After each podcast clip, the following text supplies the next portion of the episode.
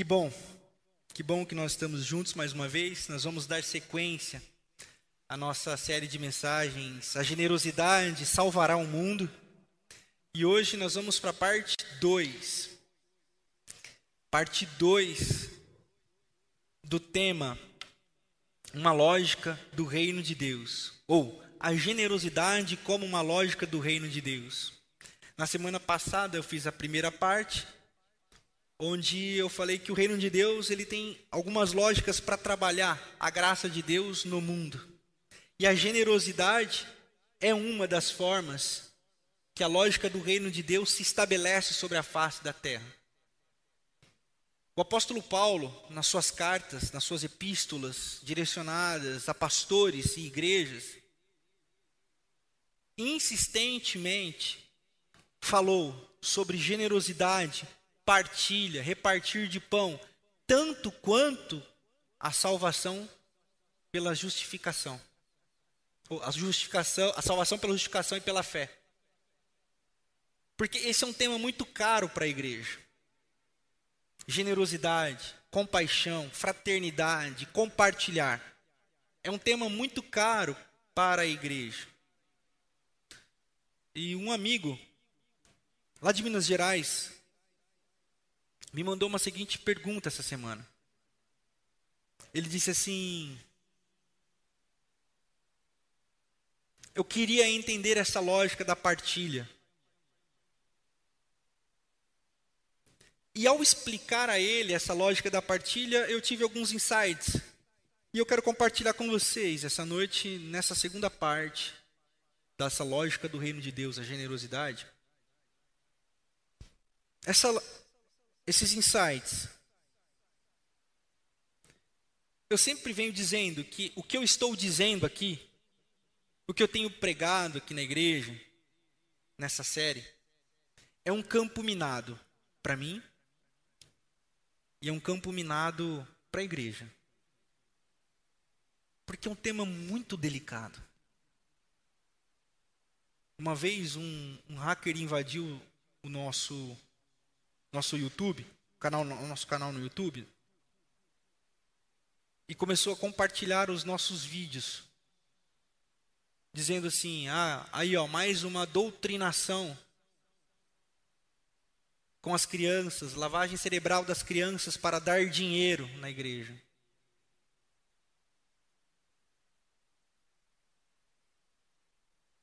E aí ele me procurou nas minhas redes sociais e me disse assim: você que é o, o líder que faz essa lavagem cerebral nas na, na, na, cabeça das crianças para, elas darem dinheiro na igreja. E minha resposta a ele foi: se você achar um vídeo meu falando de dinheiro, eu desativo as, todas as minhas redes sociais e desativo todas as redes sociais da igreja. Pode procurar. Na época tinha sempre poucas mensagens lá. E agora eu estou exatamente falando disso, mas continuo fazendo o mesmo desafio.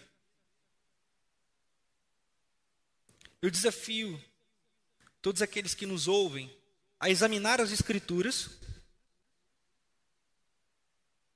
olhar ao, um olhar focado no texto sagrado e examinar o próprio coração. Hoje eu vou percorrer toda a Bíblia, não todos os livros, mas nós vamos fazer uma caminhada pelos textos sagrados para compreendermos um pouco mais a fundo essa lógica do reino de Deus, a generosidade.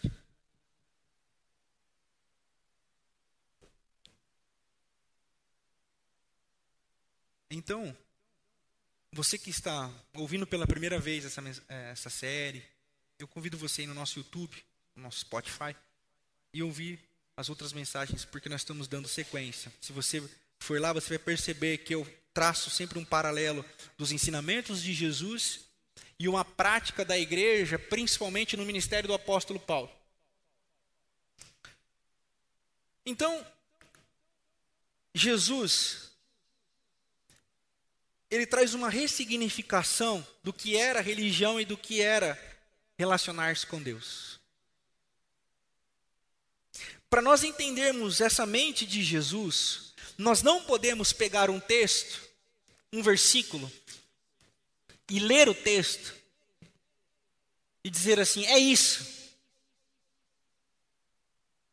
Nós precisamos pensar com a mente das Escrituras. Para entendermos o que Jesus está falando, nós precisamos da mente de Cristo, que o apóstolo Paulo tanto falava. E se nós não tivermos a mente de Cristo, nós podemos usar esse texto sagrado para matar, para odiar, para segregar e, inclusive, muitos pastores usam para tirar dinheiro das pessoas.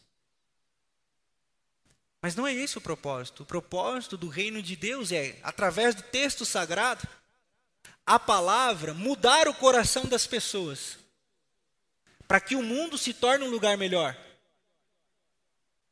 De pessoas parecidas com aquele Cristo que dizem tanto crer.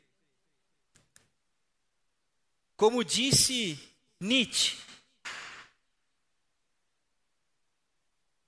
se mais remidos vivessem como remidor,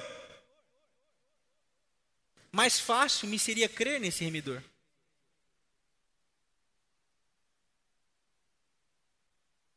Nós precisamos nos parecer com Jesus. Precisamos ter a mente de Cristo. Então, nós não podemos usar textos fora de contextos para dizer nós temos a palavra. Não, você tem um versículo. E a prova de que nós somos cativos disso é essa aqui, ó. Quem tem caixinha de promessas em casa?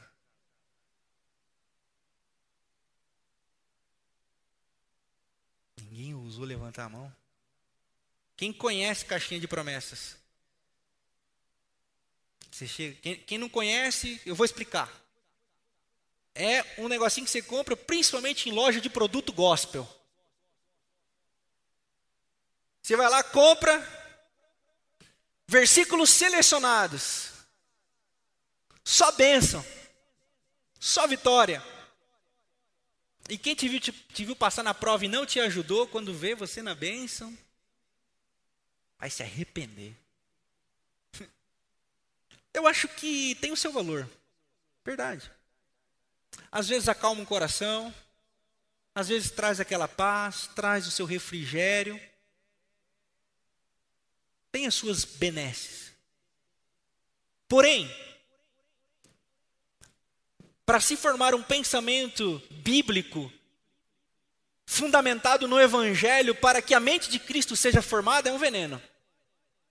É um veneno.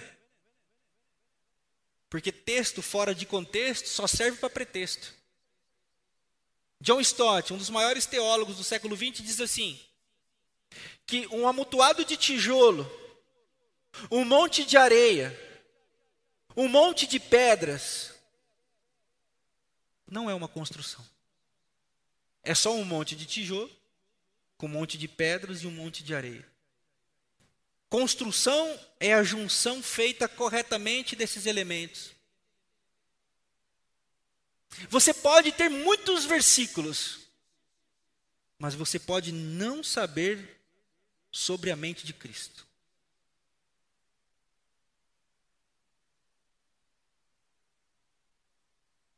Por isso, nós precisamos entender. E esse tema é preciso entender a mente de Cristo. Porque os lobos estão fazendo os seus discípulos. As pessoas estão dando a vida para que pastores andem de jatinho, comprem aras, dólar na cueca e afins. E o rendimento não cai. Enquanto nós temos igrejas sérias lutando para poder fechar a conta do mês. Por que será?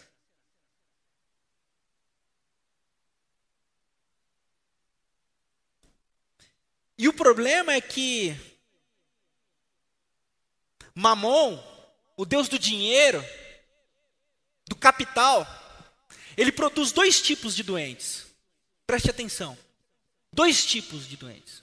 Ele produz o primeiro doente, é o doente honesto. É o cara que acredita que ao dar, ele vai ter aquilo. Ele é honesto, ele acredita mesmo. Mas não percebe que está sendo alimentado pela cobiça do próprio coração. Eu vou dar 10 para ter 100. Eu vou dar 20 para ter 200. Então a lógica de meritocracia retributiva. Esse é um tipo. Só que essa mensagem, conhecida como teologia da prosperidade, vem aqui, dá o seu dinheiro, dá o seu carro. Eu era pobre, cego e nu, eu conheci Jesus aqui na igreja tal, agora eu ando de Ferrari, tenho quatro carros e minha empresa está bombando, e eu sou agora CEO da empresa, que não sei o que lá. Tem outro esperto. O outro que fala assim: é enganação. Para cima de mim? nada. Aqui, não, neném. Aqui não. Aqui não, neném. Aí ele começa a dizer: aqui não. Aqui não. Aqui não. E o dinheiro vai ficando onde? Só no bolso dele. Ele não percebe que a contaminação dessa negócio chamado teologia da prosperidade faz tanto estragos que estraga o honesto e estraga o esperto, porque ele deixa de acreditar na obra do reino de Deus que pode ser construída e é construída através da vida da igreja. Então, ele não dá mais dinheiro na igreja. Ele não reparte. Ele não compartilha, sabe por quê? Ele fala assim: é tudo safado. Que negócio é esse de dar dinheiro na igreja? Ao ponto de em todo momento nós temos que ficar explicando que não, não é todo mundo que é igual a esses caras da televisão. Não é todo mundo que parece que, né, não é, não, não. Há evangélicos e há evangélicos, há pastores e há pastores. É, esse é o fruto dessa teologia da prosperidade, sai regaçando com tudo e com todos. Por isso, repito, eu estou pisando num terreno de campo minado, porque eu acho que nós precisamos de coragem para anunciar a mensagem do Evangelho, essa mensagem de generosidade, que quebra a honestidade daquele que quer dar 10 para ter 100 e quebra a dura serviço daquele que diz: Eu não dou mais nada porque só existe pilantra. E a igreja será conhecida no mundo por causa da sua generosidade. Mas aonde estão os generosos? E eu me perguntei: onde estão os pastores que falam a verdade? É porque às vezes falar a verdade não dá público, não dá like, não dá curtida, não, não agrada o pessoal. Bom, o meu convite é para você examinar o seu coração. E eu estou só na introdução. Para começar mesmo, eu quero dizer para você assim, ó. Imagine que você e eu estivéssemos numa fila no céu. Preste atenção. E nessa fila do céu, o anjo, ó, o anjo, passa uma folha e uma caneta e dá na sua mão. Beleza? Então você está lá. Eu e você, tal, provavelmente, algum brasileiro já vai querer cortar fila, normal não deveria ser, mas está aí, pá, tá, folhinha branca na mão, lá no final dá lá no trono de Deus. Nesse tempo até lá, o que você faria com a folha e o papel para quando estivesse diante de Deus? Pense aí. O que você escreveria?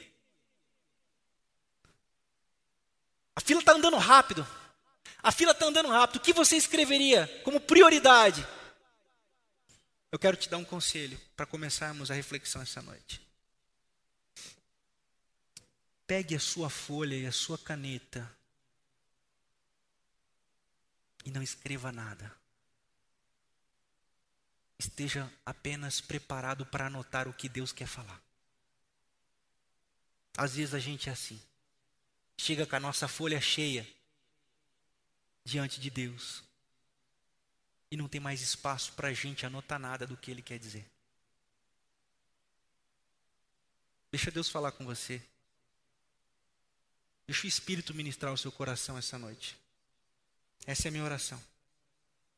Que na fila, eu e você possamos ficar calminhos, deixando Deus falar o que Ele tiver para falar e a gente só vai anotar para nunca mais esquecer. Amém? Mateus capítulo 5. Mateus capítulo 5, a partir do verso de número 17. Olha que interessante. Primeiro, Mateus capítulo 5, capítulo 6 e capítulo 7 é o famoso e conhecido Sermão do Monte. Nós estamos estudando esse sermão, diga-se de passagem, na nossa escola bíblica. Beleza? Nesse sermão do monte, Jesus está falando com os doze discípulos, com a multidão lá embaixo. Uma multidão de endemoniados, uma multidão de maltrapilhos, uma multidão de prostitutas, uma multidão de corruptos, uma multidão de pecadores. Se você ler alguns versículos antes, no capítulo 4, você vai ver que é essa multidão que estava atrás de Jesus. No capítulo 5, ele chama os doze e profere o conhecido Sermão da Montanha. Jesus inaugura ali uma nova lógica, um novo jeito de Deus falar com as pessoas. E quando ele chama os doze no monte, os discípulos se ligaram. Porque muitos anos atrás, o pai da fé deles esteve no monte, diante das doze tribos, tribos de Israel, e recebeu uma lei. E agora está Jesus no monte com os doze. E Jesus profere todo o sermão do monte, nós vamos destacar algumas coisas, a começar pelo versículo 17. Ele diz: Não pensem que vim abolir a lei ou os profetas, não vim abolir, mas cumprir. Jesus se justifica, porque Jesus estava invertendo toda uma lógica. Digo-lhes a verdade que enquanto existirem céus e terra, de forma alguma desaparecerá a lei a menor letra ou o menor traço, até que tudo se cumpra. Todo aquele que desobedecer um desses mandamentos, ainda que dos menores, e ensinar os outros a fazerem o mesmo, será chamado menor no reino de Deus. Mas todo aquele que praticar e ensinar esses mandamentos será chamado grande no reino dos céus. Pois eu lhes digo que se a justiça de vocês não for muito superior à dos fariseus e mestres da lei, de modo nenhum entrarão no reino de Deus. Jesus dá uma bugada na mente dos seus discípulos. Ele diz: Eu não vim anular, eu não vim abolir, eu vim cumprir. E eu estou o seguinte: o que eu estou dizendo para vocês tem que levar vocês a serem melhor do que os fariseus. Jesus está falando isso para os doze, olhando para a multidão. Multidão de gente maltrapilha. Multidão de gente só o pó. E ele diz: Vocês são sal da terra e luz do mundo.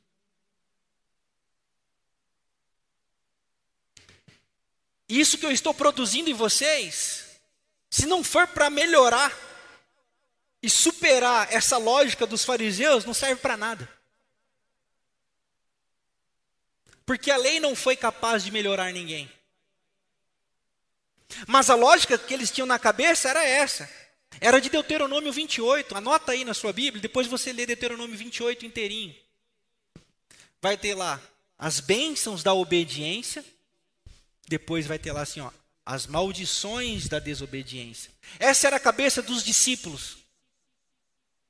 Isaías capítulo 3, verso 10, diz assim: Diga ao justo que tudo lhe irá bem, mas diga ao ímpio tudo lhe irá mal, é um amaldiçoado. Obedeceu, é abençoado. Desobedeceu, é amaldiçoado. E o texto de Isaías vai continuar dizendo: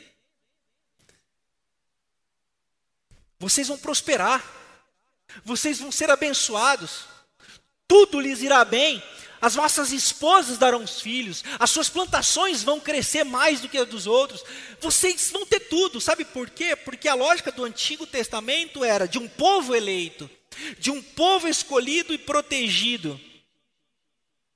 E que, como sinal dessa proteção e dessa eleição, tudo iria bem a eles.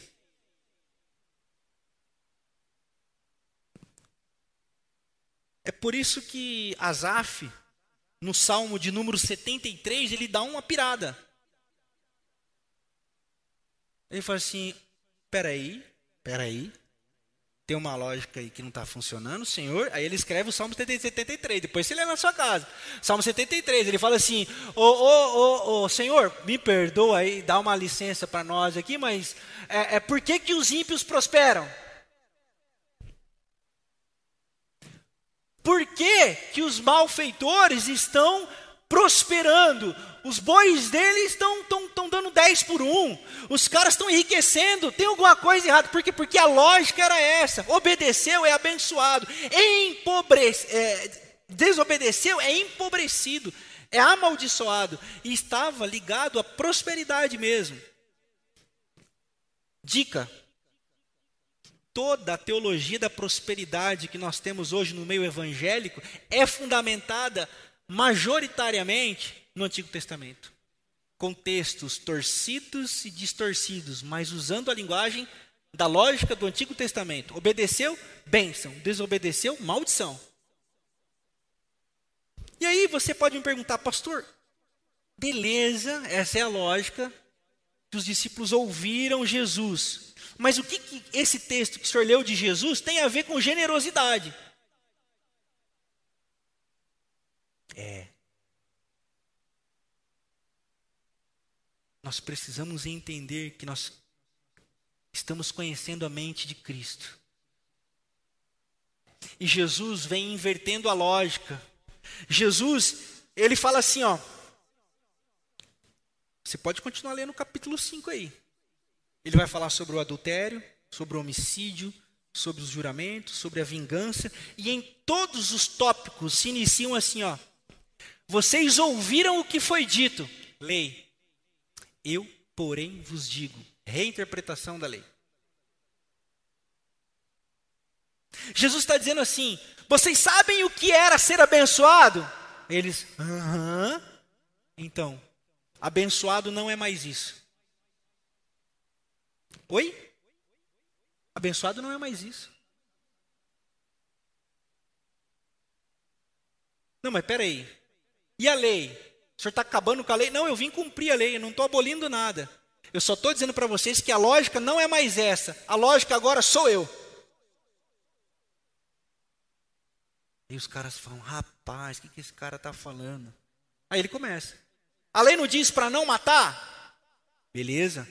Só que agora, você odiando alguém, você já comete assassinato, você é um homicida.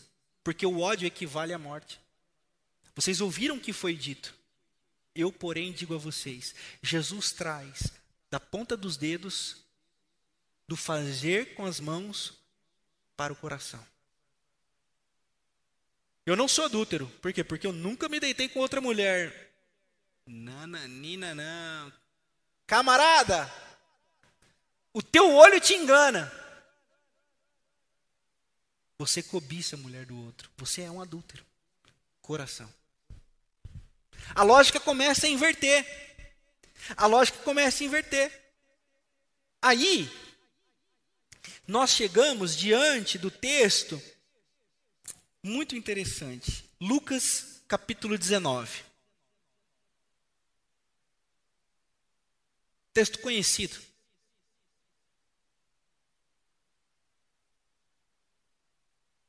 Jesus está passando pela cidade. Multidão quer ver Jesus. E um pequeno cobrador de impostos sobe na árvore para ver Jesus.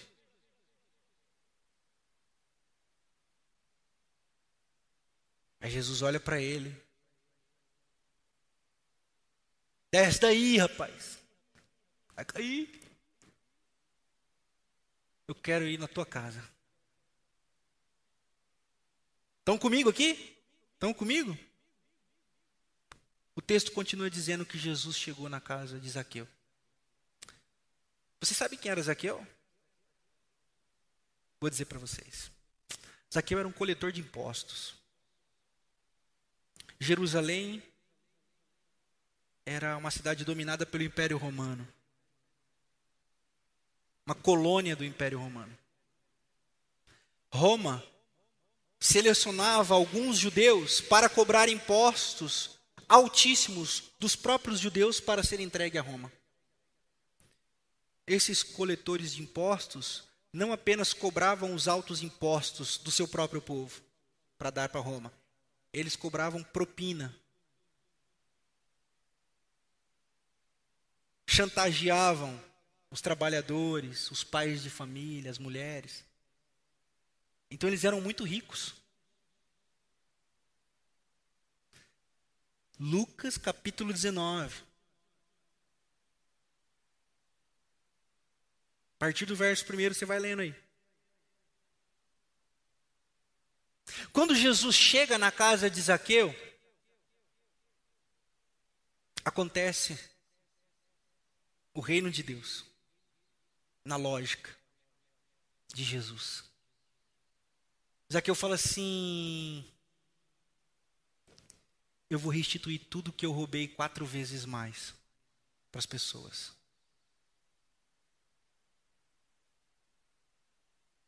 E ele continua dizendo: Ele diz assim: E de toda a minha riqueza, eu vou doar metade para os pobres.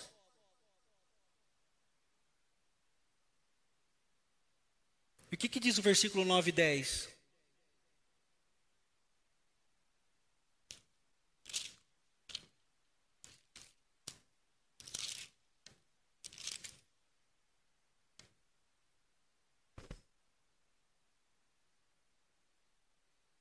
Eu falei Lucas 19?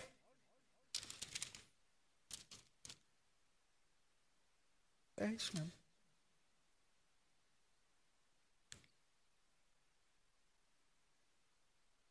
Jesus lhe disse: Hoje houve salvação nesta casa porque esse homem agora também é filho de Abraão. Pois o filho do homem veio buscar e salvar o que estava perdido. Se na lógica do Antigo Testamento, se na lógica da lei, salvação era ter, era possuir e pertencer a um grupo, classe étnica escolhida, na lógica de Jesus, Jesus fala assim: agora esse homem também é filho de Abraão, e não apenas isso, ele é salvo então a, a salvação acontece quando eu reparto e não quando eu acumulo. Ser alguém salvo, na lógica de Jesus, na lógica do reino de Deus, agora, não é quando eu tenho, não é quando eu possuo, é quando eu tenho a capacidade de repartir. Você pode ler Mateus capítulo 25, a separação dos bodes e das ovelhas no ajuntamento das nações, Jesus diz assim: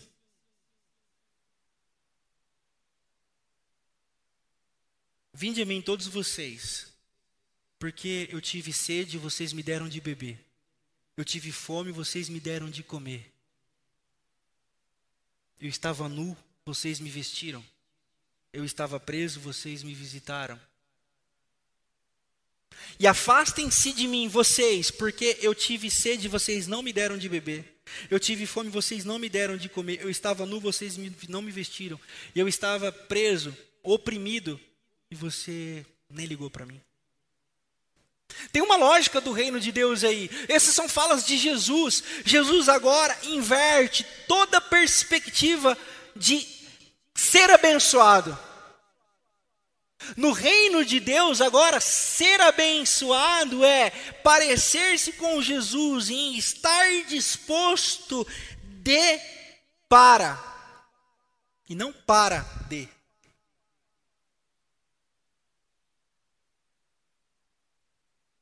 O que é ser abençoado? É quando eu tenho a capacidade de compartilhar. A teologia da prosperidade não trabalha isso na mente de ninguém. Porque ela te convida a ir para a igreja para buscar a sua bênção. a sua cura, o seu milagre, a resolução dos seus problemas. E o reino de Deus diz assim: E aí, queridão? Vinde a mim, vocês estão sobrecarregados, cansados, e eu vou aliviar o fardo de vocês. Fiquem tranquilos. Mas aquele que quiser me seguir, dia após dia, negue-se a si mesmo. Tome também a sua cruz e bora comigo.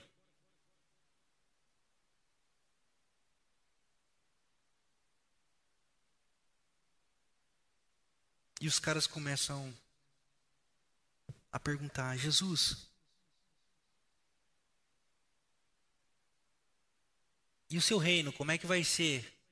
Que hora que nós vamos morar nos, nos palácios? Que hora que nós vamos ocupar o poder? Tirar César de lá e a gente vai assumir cada um com o seu, com seu ministério, com a sua secretaria. Pedro já devia estar pensando na secretaria de obras, ministério da pesca.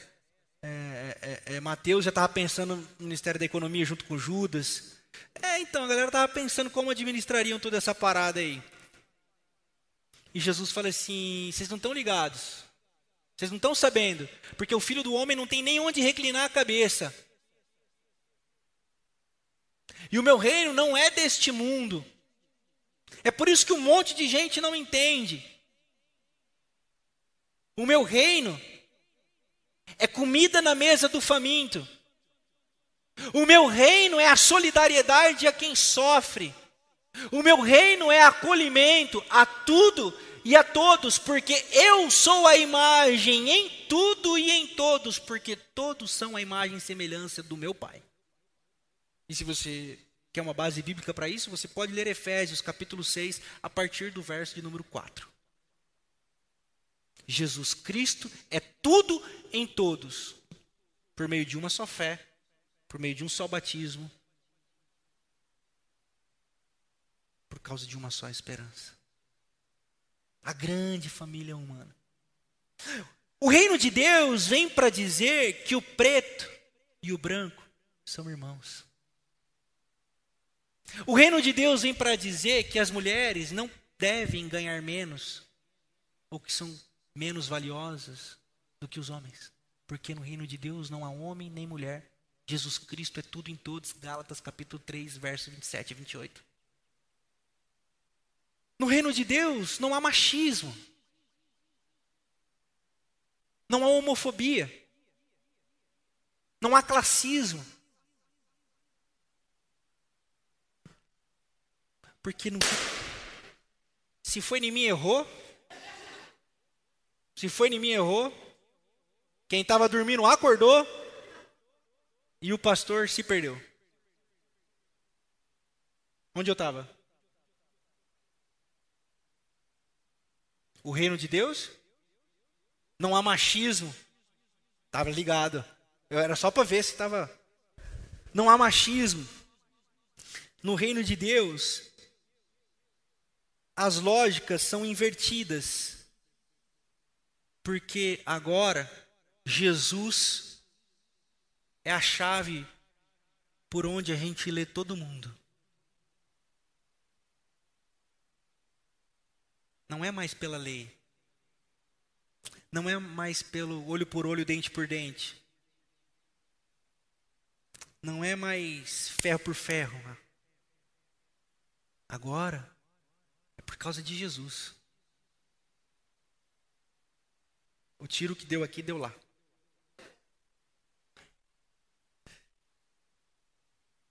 E aí você me diz assim, pastor, como viver isso?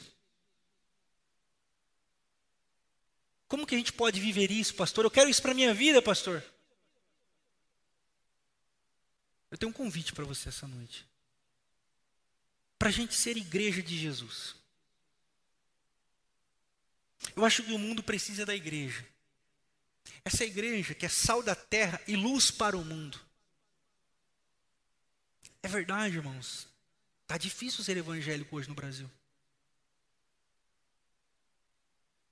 Já diriam os mais jovens, está osso. Mas nós não podemos desistir. Porque as portas do inferno nunca vão prevalecer contra a igreja. Então nós precisamos de uma igreja que seja luz do reino de Deus para a cidade de Botucatu, como outras estão sendo. A gente precisa fazer com que o reino de Deus aconteça nessa cidade. E a minha oração, como pastor, é que através da PIB a generosidade inunde o coração da nossa cidade. É por isso que o apóstolo Paulo, em Gálatas, capítulo 3, no verso 10, escreve uma coisa fantástica. Se na perspectiva de Deuteronômio capítulo 28, a obediência gerava bênção e a, e a desobediência maldição, o que está escrito no texto de Gálatas 3,10? Cristo quebrou a maldição da lei. Cristo é o fim da maldição da lei. Não é mais sobre obedecer e desobedecer a lei. Não é mais sobre cumprir regras, dogmas, rituais. Agora é a suficiência do nome de Jesus que se manifesta todo dom gratuito de Deus, que a gente chama de graça. Agora é por Jesus. A lógica mudou. E quando a lógica muda, acontece isso que o apóstolo Paulo fez.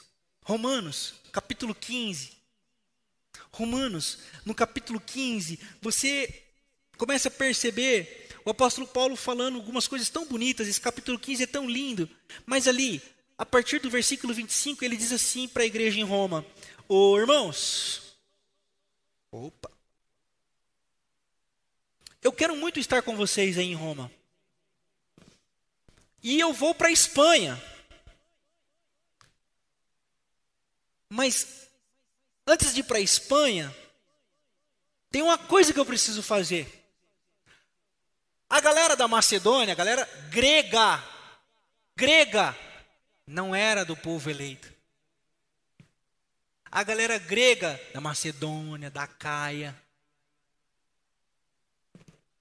com imensa generosidade, levantou oferta. Você pode ler aí, Romanos capítulo 15, a partir do verso de número 25. Levantou uma oferta aos pobres de Jerusalém.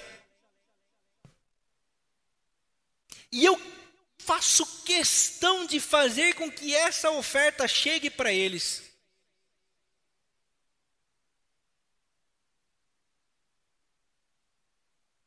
E o apóstolo Paulo dá uma pastorada. Ele fala assim: é verdade mesmo. Porque os gregos desfrutam da bênção de um judeu?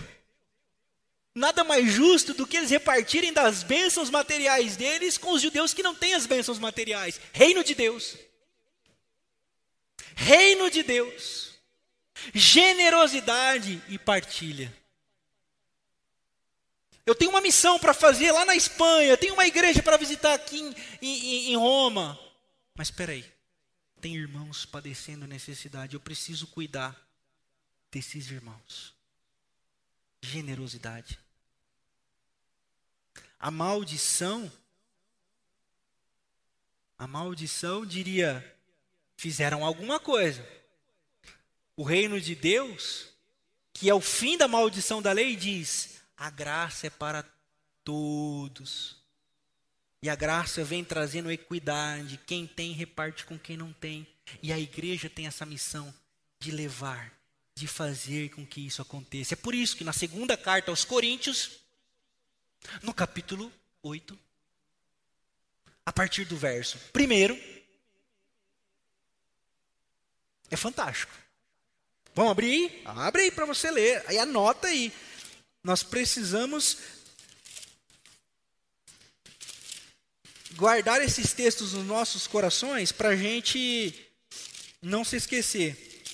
2 Coríntios capítulo 8, a partir do verso 1. Agora, irmãos, queremos que vocês tomem conhecimento da graça que Deus concedeu às igrejas da Macedônia. No, no meio da mais severa tribulação, a grande alegria e a extrema pobreza deles transbordaram em rica generosidade. O que, que é a prática da rica generosidade? Vamos ouvir. Pois dou testemunho de que eles deram tudo quanto podiam, até além do que podiam, por iniciativa própria. No reino de Deus, ninguém é coagido a dar dinheiro. Se você está num lugar que te coage a dar dinheiro, fuja, porque é lobo, é pilantra. No reino de Deus ninguém é forçado a nada, porque a graça é uma, a motivação, é, é, é é a força motriz de movimento. Pois eu dou testemunho de que eles deram tudo quanto podiam, até além do que podiam, por iniciativa própria. Eles nos suplicaram insistentemente o privilégio de participar da assistência dos santos.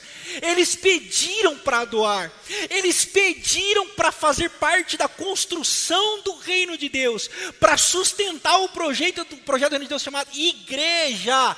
A igreja é um lugar onde o reino de Deus deve ser sinalizado, não para enriquecimento dela, do pastor, do apóstolo, do pai apóstolo, não, mas para que o reino de Deus cresça, se expanda com força. Dinheiro é para nos servir e não para a gente servir a Ele. Repito, a frase de John Wesley, repito que se tem no primeiro primeira pregação sobre essa série, ele diz assim: logo que o dinheiro cai no meu bolso, eu reparto ele para que ele não encontre o caminho do meu coração. Dinheiro no bolso apodrece e consome o coração. Dinheiro repartido é reino de Deus acontecendo. É graça e generosidade sendo manifestados. Porque você não dá por obrigação. Ô, oh, estão te obrigando a dar dinheiro na igreja. Quem falou? Porque a igreja obriga a dar dinheiro. A minha não.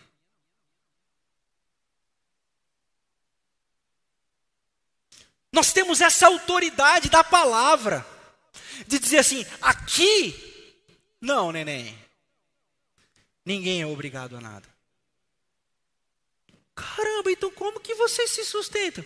Graça coração convertido, generosidade abundante brotando do coração das pessoas. Reino de Deus. Caramba, que doideira! Isso é coisa de doido. Lógico que você acha que o reino é coisa para normal. Deus não escolheu as coisas loucas deste mundo para confundir as sábias e fez das sábias loucas para as lógicas do reino. Simples. Por que, que vocês servem? O que, que faz? O que, que faz, irmãos e irmãs, passarem o dia inteiro? Hoje o pessoal da decoração que falou, era quatro horas, desde as nove da manhã, pastor, terminamos agora. Eu falei, oi? Pessoal do, do cachorro quente, desde as cinco. Pessoal do som se dedicando, o pessoal da transmissão.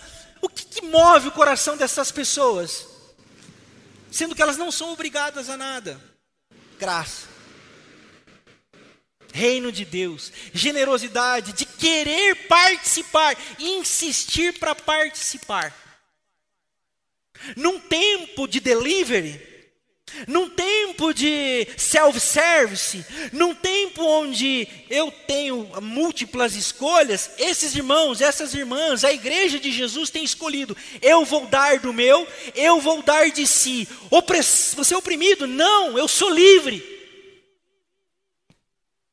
livre para fazer, livre para dar, livre para compartilhar. E como diria meu pastor, quem dá do seu sem dar de si, não deu. Então o apóstolo Paulo continua dizendo, versículo 5 agora. E não somente fizeram o que esperávamos, mas entregaram-se primeiramente a si mesmos ao Senhor. Quem dá do seu, sem dar de si, não deu. Entregaram-se ao Senhor e depois a nós, pela vontade de Deus, igreja. confiaram no que a igreja está fazendo. No ministério do apóstolo Paulo, no ministério de Tito, no ministério de Timóteo. Nós confiamos, nós sabemos para onde vai, nós sabemos o que é feito com esses recursos, nós sabemos o que isso sustenta. Generosidade. Nada obrigado, nada imposto. Assim recomendamos a Tito, assim que como ele, é, assim como ele já havia começado, também completasse esse ato de graça da parte de todo, todos vocês. Todavia, assim como vocês se destacam em tudo, na fé, na palavra, no conhecimento, na dedicação, completa e no amor, que vocês também por nós destaquem-se nesse privilégio de o apóstolo Paulo, ele era o cara ele incentivou uma igreja a compartilhar, e na hora que foi escrever para outra carta que a outra igreja compartilhou, ele criou uma competição saudável. Ele falou assim: então, o pessoal que é grego levantou uma baita oferta. E vocês que já são bons pra caramba, na fé, na dedicação, que não sei o que lá, não sei o que lá, pô, que tal vocês também serem os feras na contribuição? Está tudo bem. Ei, nós estamos falando de dinheiro na igreja. Com a autoridade da palavra. Debaixo do nome de Jesus. Eu não estou te prometendo um bênção. Eu não estou te prometendo fartura.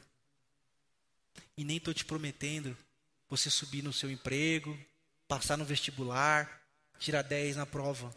Desculpa, aqui não é esse lugar. O que eu estou te convidando é ao reino de generosidade e graça. Ser igreja. Participar do privilégio de contribuir. Levar a loucura do evangelho na onde a gente estiver. Haverá o tempo em que muitos se esfriarão na fé. E eu acho que uma das formas que isso vai acontecer, ou está acontecendo, é das pessoas acharem que podem por si mesmas. O dízimo é meu, eu faço o que eu quiser. Legal. É o seu dízimo. Não tem nada de nós aí. Não, eu dou para onde eu achar que eu tenho que dar. Maravilha, irmão, faça isso. Mas não tem igreja nesse movimento aí não. O meu convite hoje aqui é para ser igreja. Essa linha de corte que o apóstolo Paulo passa. Olha, a igreja tem um privilégio de anunciar a mensagem do reino de Deus. Uma lógica que transborda em graça, não mais em meritocracia.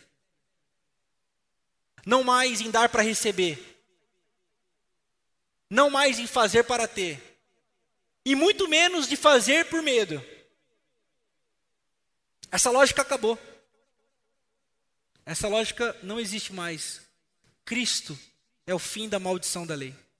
Agora a igreja se sustenta na sua fé, na sua convicção por causa da mente que agora tem em Cristo.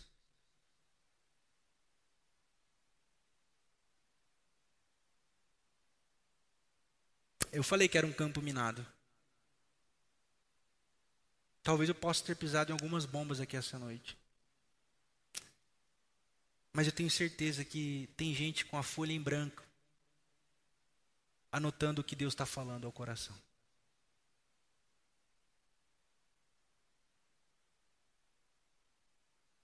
No começo desse culto, o Lucas lê um texto que diz assim: Se nós não formos como as crianças, nós não veremos o reino de Deus.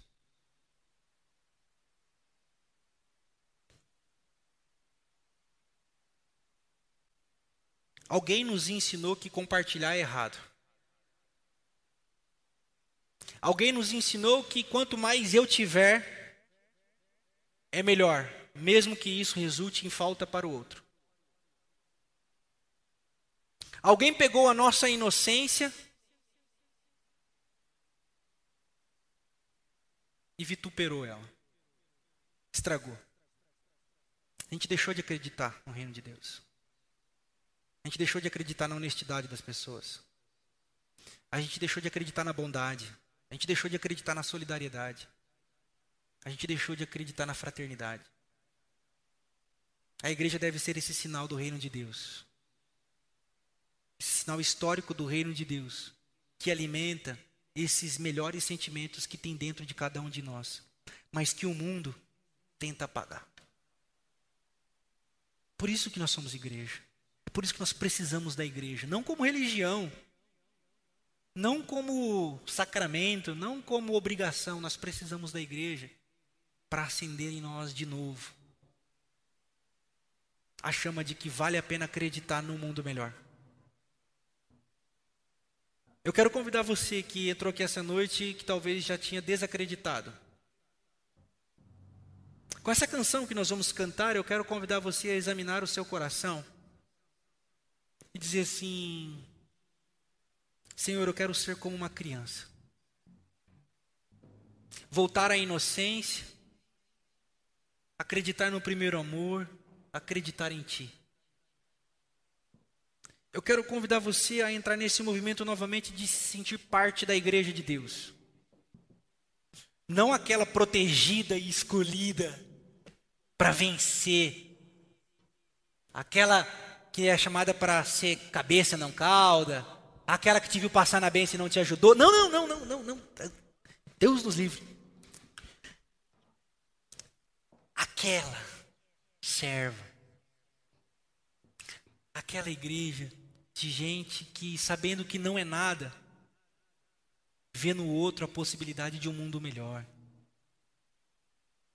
A igreja que é capaz de acolher, de amar, de respeitar e de dizer: Deus te abençoe. Essa semana eu escrevi.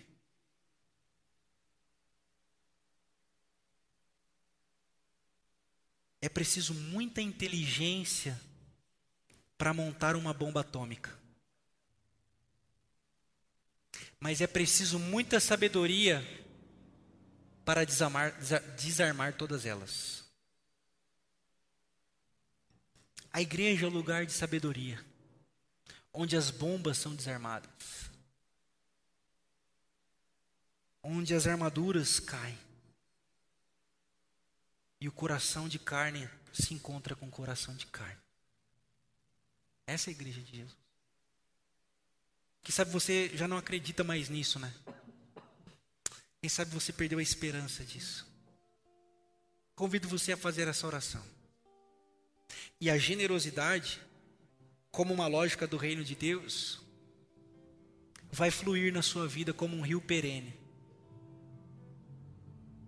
Você vai compartilhar, você vai servir,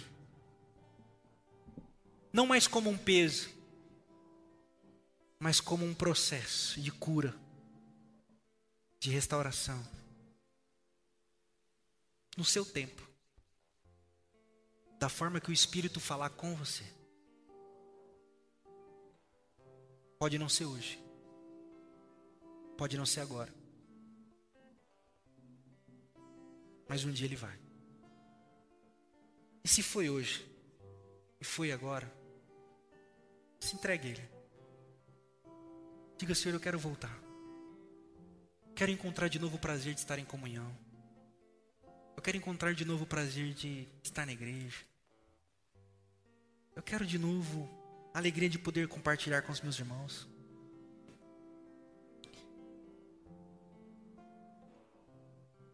Nessa hora você pode fazer também a sua partilha. Os envelopes estão aí. O gasofilaço está lá atrás. Você faz a sua partilha. A sua entrega. Segundo o bom propósito do seu coração. Sabendo que Deus tem cuidado de cada um de nós tem cuidado de vocês, não tem deixado faltar nada. E nós dizemos obrigado, Senhor, pelo pão de cada dia. Graças a Deus. Coloquemos-nos de pé, cantemos essa canção.